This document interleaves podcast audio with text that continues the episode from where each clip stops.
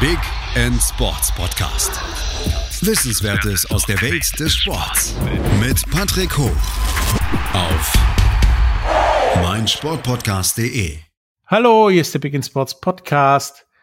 Heute mit Thies Wiedinger, Landestrainer von Badminton NRW zum Thema Badminton. Hallo Thies. Hallo, grüß dich. Ähm, nun hat ja jeder mal was von Badminton mitbekommen. Einen Schläger in der Hand, ge Hand gehabt, einen Badminton-Ball gespielt oder wie auch immer. Ähm, aber erklär uns doch nochmal genau, was ist der Unterschied zwischen Badminton und dem, was so ziemlich jeder andere macht. Ja, also was wohl so ziemlich jeder andere macht, im Garten oder im Park oder am Strand, das ist Federball und da geht es halt eher darum, den Ball im Spiel zu halten und miteinander zu spielen, äh, natürlich sich zu bewegen, Spaß zu haben, aber da ist eher das Ziel, den Ball im Spiel zu halten. Und beim Badminton ist halt die Wettkampfvariante und da geht es halt darum, den Ball eher nicht im Spiel zu halten, sondern versuchen, einen Punkt zu erzielen. Entweder um, äh, indem man den Ball auf dem, äh, auf den Boden äh, schlägt oder dass der Gegner einen Fehler macht. Das ist der große Unterschied. Also da geht es um Punkte machen, beim anderen geht es um hin und her spielen, sozusagen. Genau, genau. Gibt es denn da einen e Equipment-Unterschied? Also ist der Ball da ganz anders oder gleich und, und, und schlägermäßig? Gibt es da irgendwelche Unterschiede? Also ich weiß, wenn ich Tennis spiele, mit dir vielleicht, dann haben wir beide irgendwie so einen fünf Kilo schweren Schläger und einen halb aufgepumpten Ball sozusagen. Wenn das Leute tun, die es ernst meinen, wiegt der Schläger ein halbes Kilo und der Ball ist bretthart. Ist es beim Badminton auch so?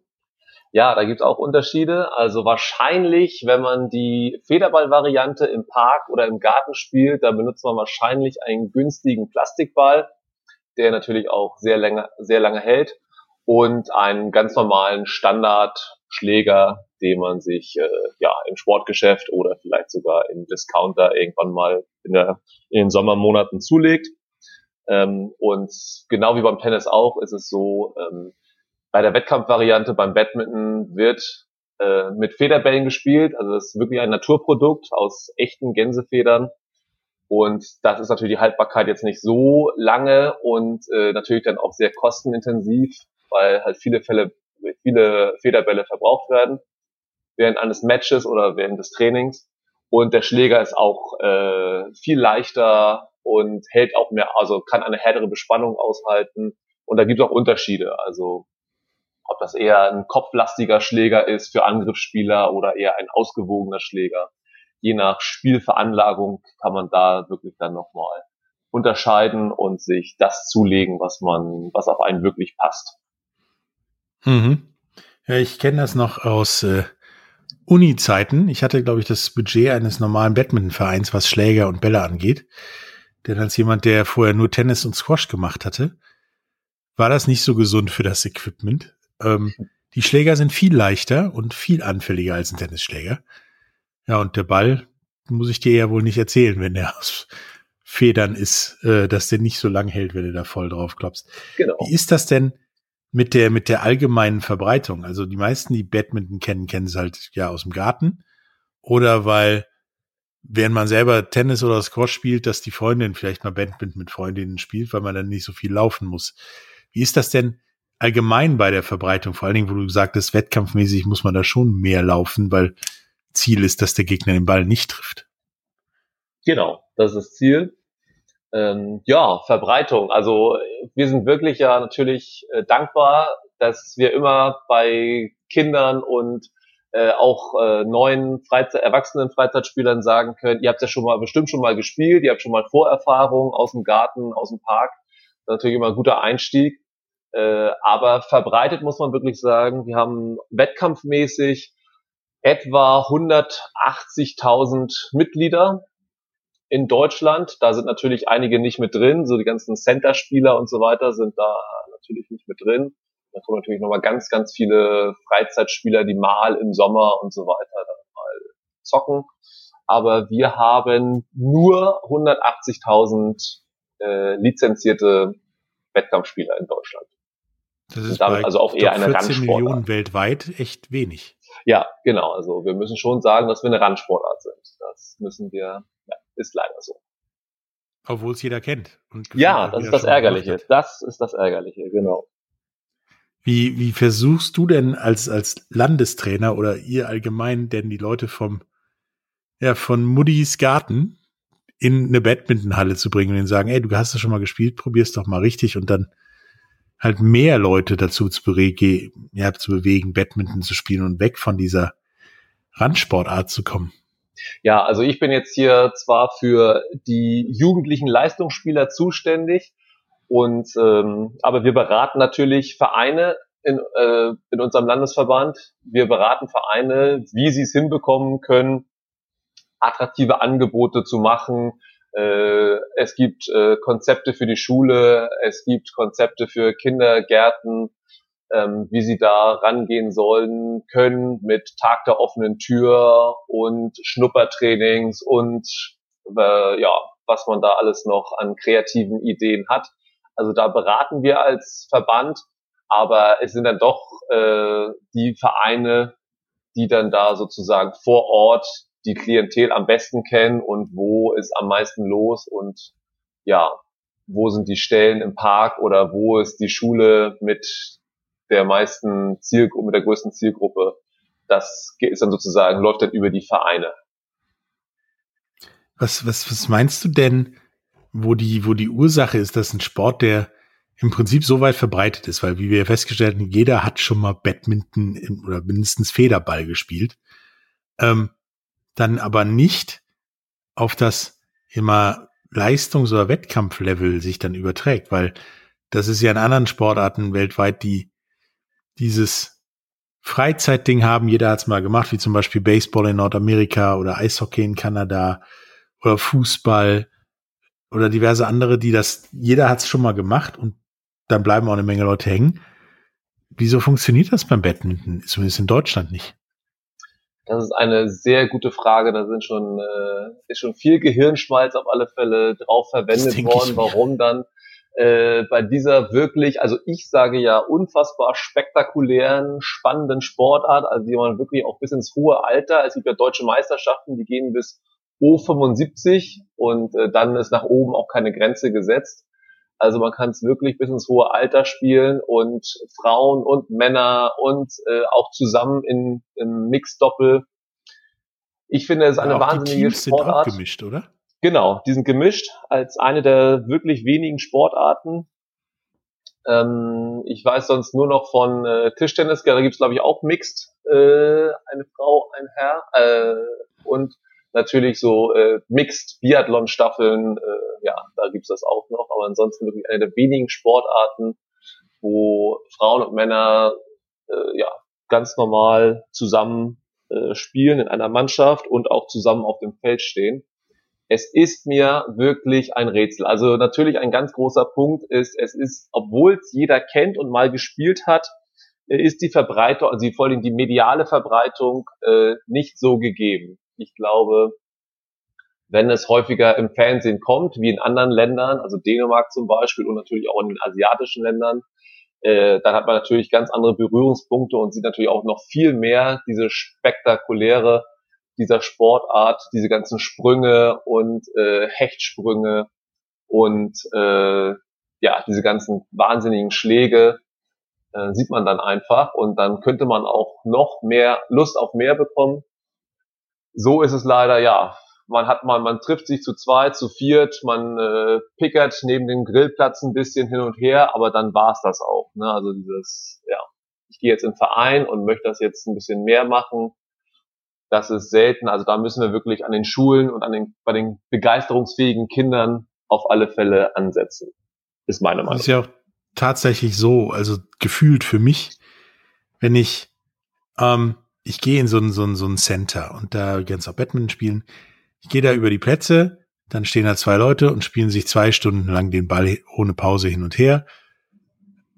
Und es ist langweilig zuzugucken und ist dann natürlich im Zweifelsfall dieses, ja, das muss ich mir jetzt nicht professionell geben. Und dann gibt's immer so, ich sag mal so zwei, drei Bekloppte, die spielen das dann vernünftig und dann ist das spektakulär ohne Ende. Das habe ich auch gesehen oder auch selber an der Uni erlebt. Ähm, kommt ihr da, könnt ihr da, oder habt ihr da ein Konzept, wie man das vielleicht den Leuten klar macht, dass das, was ihr beim Grillen spielt und äh, ihr vielleicht mal Sonntagmorgen zum Nüchternwerden oder so spielt.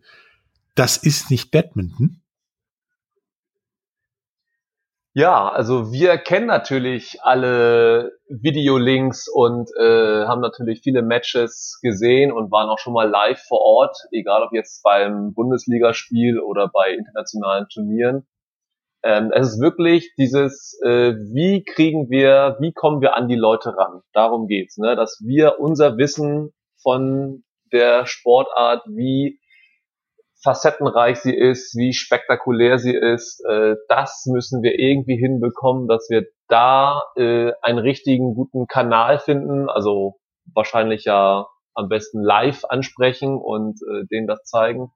Aber wir müssen irgendwie an die Leute rankommen. Ne? Und da bietet sich natürlich die Schule an, denn aufgrund von der Schulpflicht muss erstmal jeder äh, ja, zukünftige äh, Batman-Spieler natürlich irgendwann mal äh, in der Schule sein.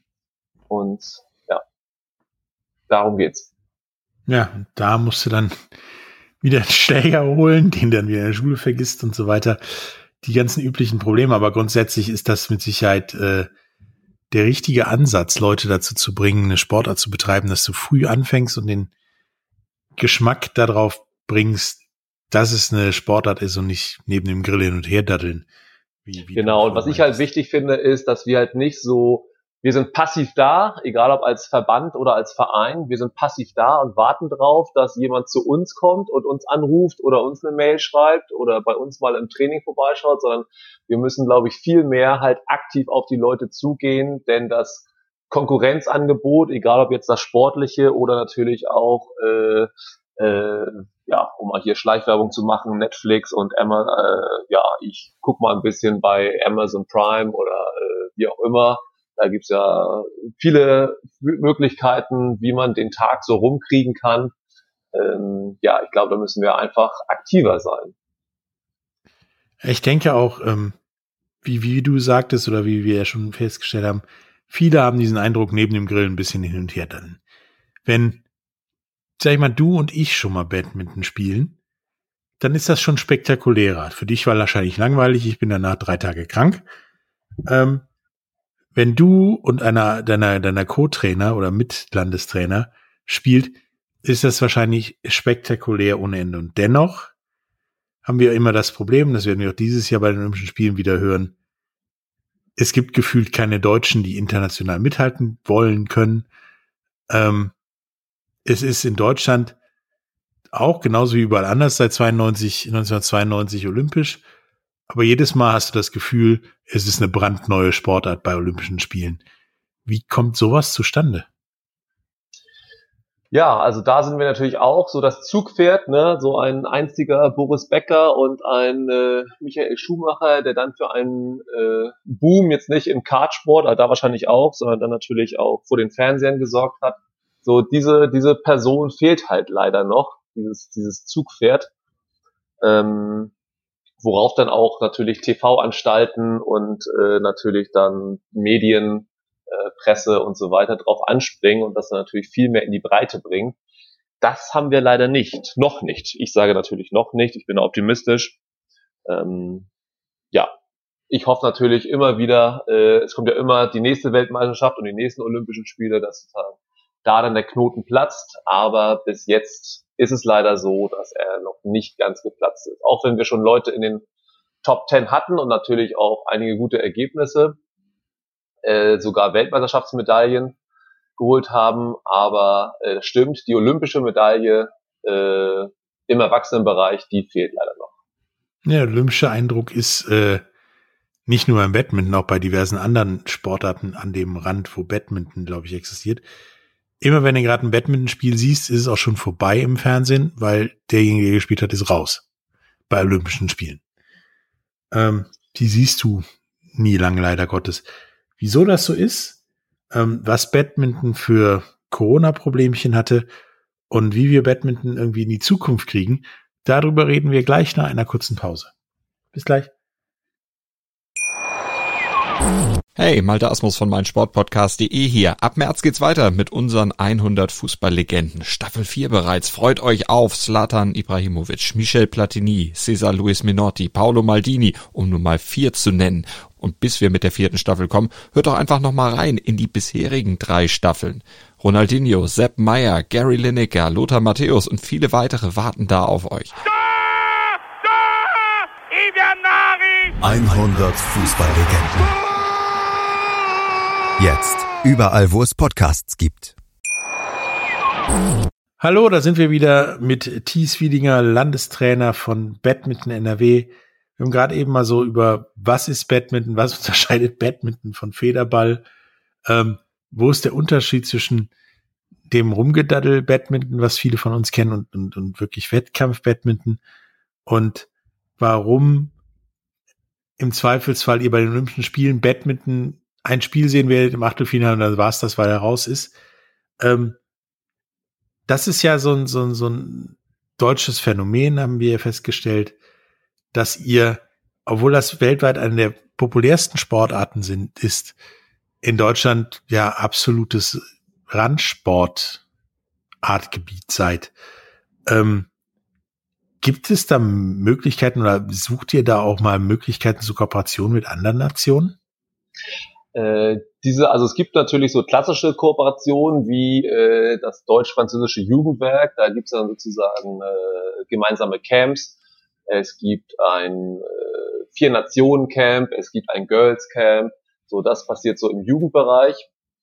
Äh, und natürlich dann gibt's ja auch auf Verbandsebene oder auf Vereinsebene halt so, so Partnerschaften, ne? ob das jetzt über Städtepartnerschaften entstanden ist oder weil man sich auf Turnier kennengelernt hat und da entstehen dann zwischen zwei Vereinen äh, halt so Partnerschaften, die sich gegenseitig besuchen und dann halt zusammen äh, einen Trainingslehrgang und natürlich auch mit ein bisschen Spaß in den Ferien und so weiter verbringen.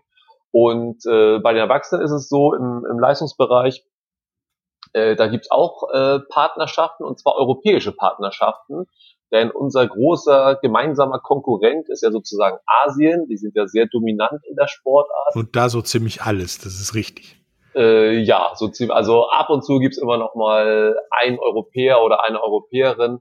Äh, Im Moment ja eine Spanierin, Olympiasiegerin, amtierende Olympiasiegerin und Weltmeisterin. Die hat das so ein bisschen durchbrochen. Die bietet da Paroli.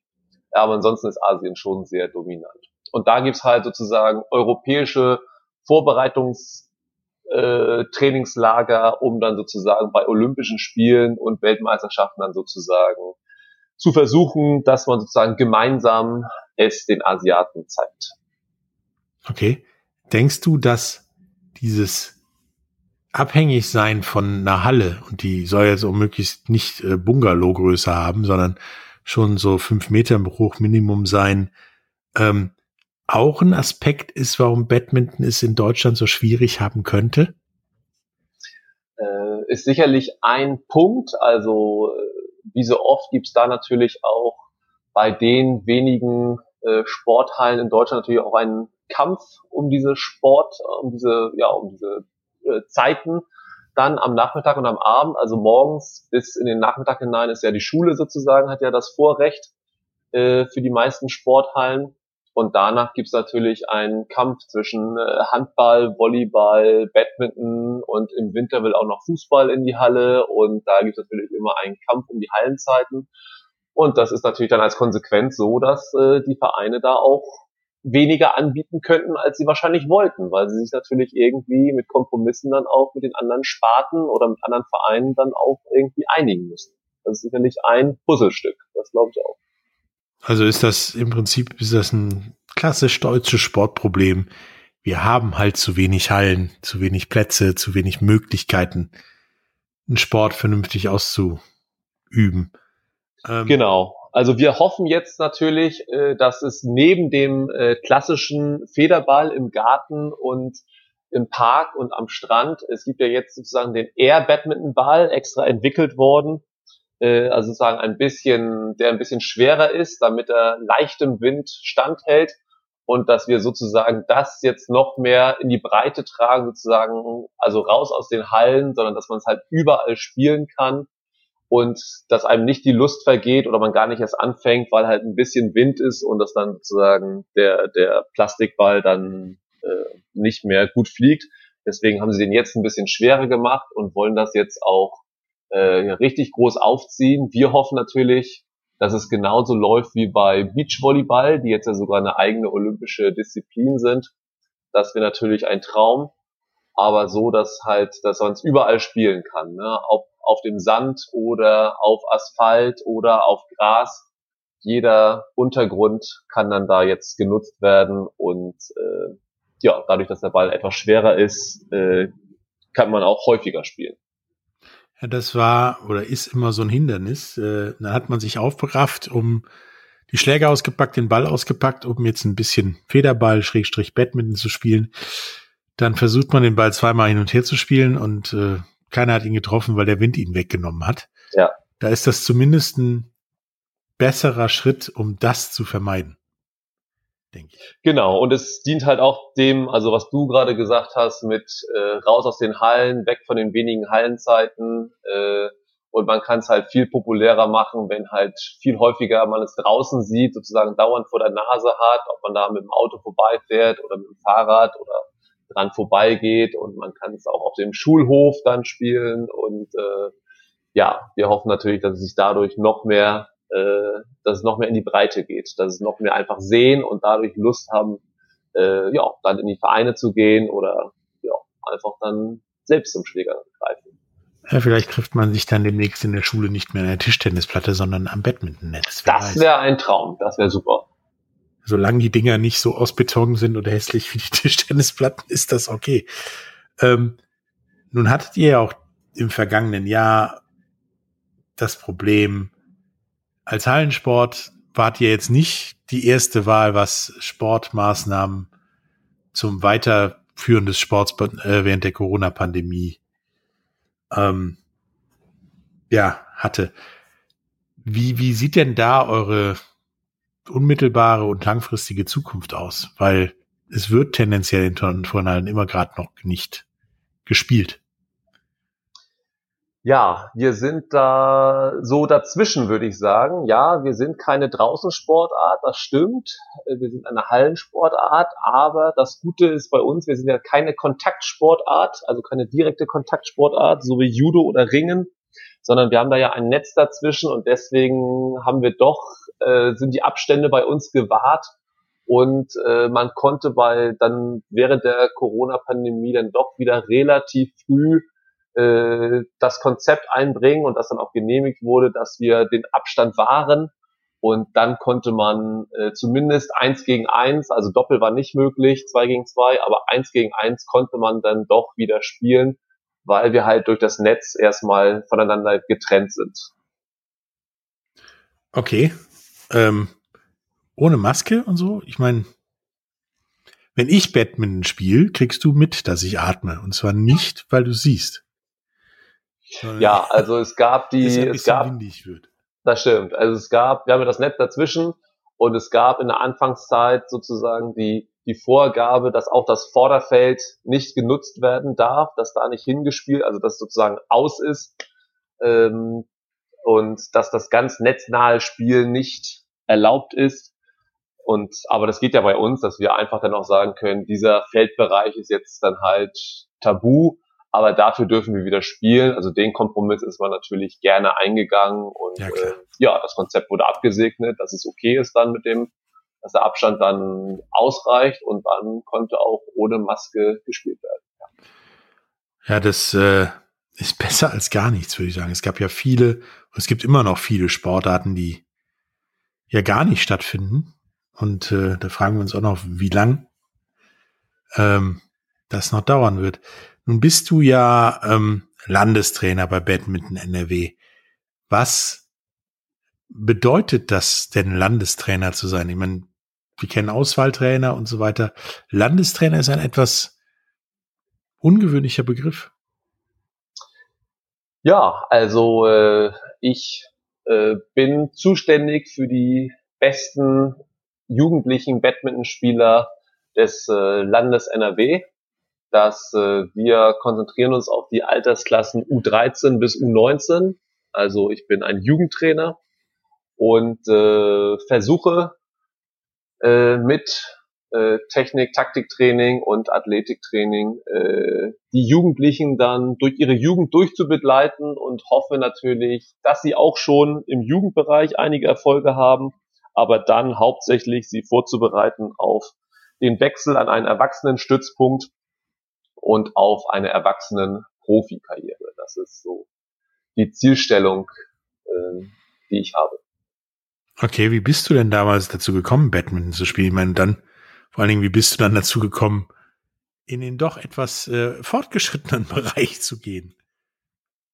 Ja, das war ganz äh, klassisch bei mir. Also äh, Zufall, dass äh, meine Eltern damals das Grundstück neben uns dazu gekauft haben, weil sich gerade die Gelegenheit dazu ergab. Und da war halt eine große Wiese. Und äh, dann haben mein Bruder und ich uns da halt im Sommer heiße Gefechte geliefert, wie man das halt so kennt, so ein, so ein, so ein Baustellenband hingebaut, äh, aufgebaut als Netzersatz. Und danach halt ganz klassisch zwei Schläger irgendwie aus dem äh, Discounter besorgt und hatten dann wirklich den ganzen Sommer über heiße Gefechte.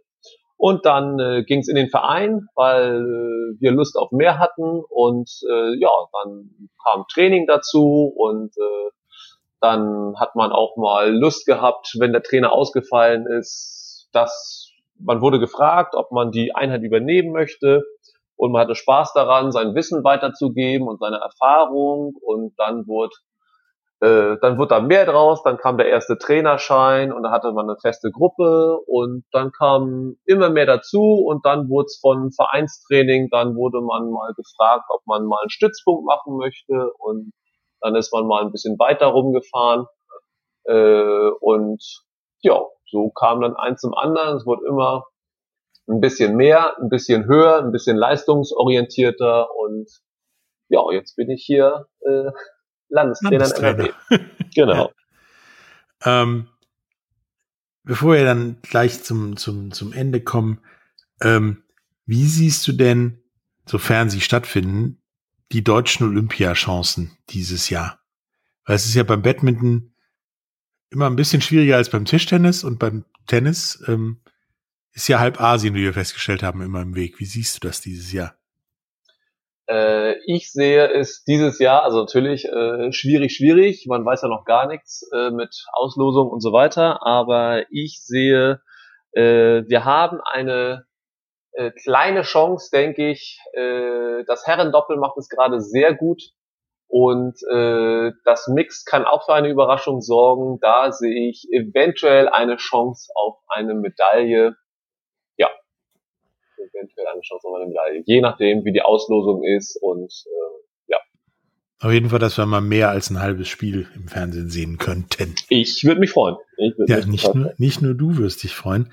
Hast du denn äh, unseren Zuhörern noch irgendwas zu sagen zum Thema Badminton? Ja, also äh, nutzt äh, euer, eure Vorerfahrung natürlich, greift mal wieder zum Schläger egal ob jetzt äh, Garten oder Park oder Center oder vielleicht sogar äh, im Verein und ermutigt natürlich auch eure Kinder, diese Sportart mal auszuprobieren und ihr selbst natürlich sie wieder mal äh, wieder mal auszuprobieren. Ja, wieder mal ist, glaube ich, genau das richtige Wort, denn ich kenne wirklich keinen, der noch nicht mindestens zehnmal Badminton in seinem Leben gespielt hat. Und natürlich die Möglichkeiten des Internets sind ja groß. Äh, schaut mal auf YouTube, äh, natürlich gebt mal ein die spektakulärsten Ballwechsel oder äh, ja, um euch ein bisschen inspirieren zu lassen, das kann ich auch auf jeden Fall empfehlen. Da werde ich auch das ein oder andere Video in den Shownotes zu äh, verlinken, genauso wie ja zu allen Möglichkeiten, die ihr ähm, zum Ausübung des Badmintons in Deutschland finden könnt. Ähm, es war sehr interessant und äh, sehr informativ, dies mit dir über Badminton, den Sport, den jeder kennt und dann doch niemand ausübt, gefühlt, ähm, zu sprechen und dass, dass es doch mehr ist als irgendwo am Strand ein bisschen gegen den Wind zu schlagen, sage ich mal. Ähm, wie gesagt, es äh, war mir ein Vergnügen. Äh, bis zum nächsten Mal. Tschüss. Tschüss. Big End Sports Podcast. Wissenswertes aus der Welt des Sports. Mit Patrick Hoch. Auf meinsportpodcast.de. Wie baut man eine harmonische Beziehung zu seinem Hund auf? Puh, gar nicht so leicht. Und deshalb frage ich nach, wie es anderen Hundeeltern gelingt, beziehungsweise wie die daran arbeiten. Bei Iswas Dog reden wir dann drüber. Alle 14 Tage neu mit mir, Malte Asmus und unserer Expertin für eine harmonische Mensch-Hund-Beziehung, Melanie Lippisch. Iswas Dog mit Malte Asmus. Überall, wo es Podcasts gibt.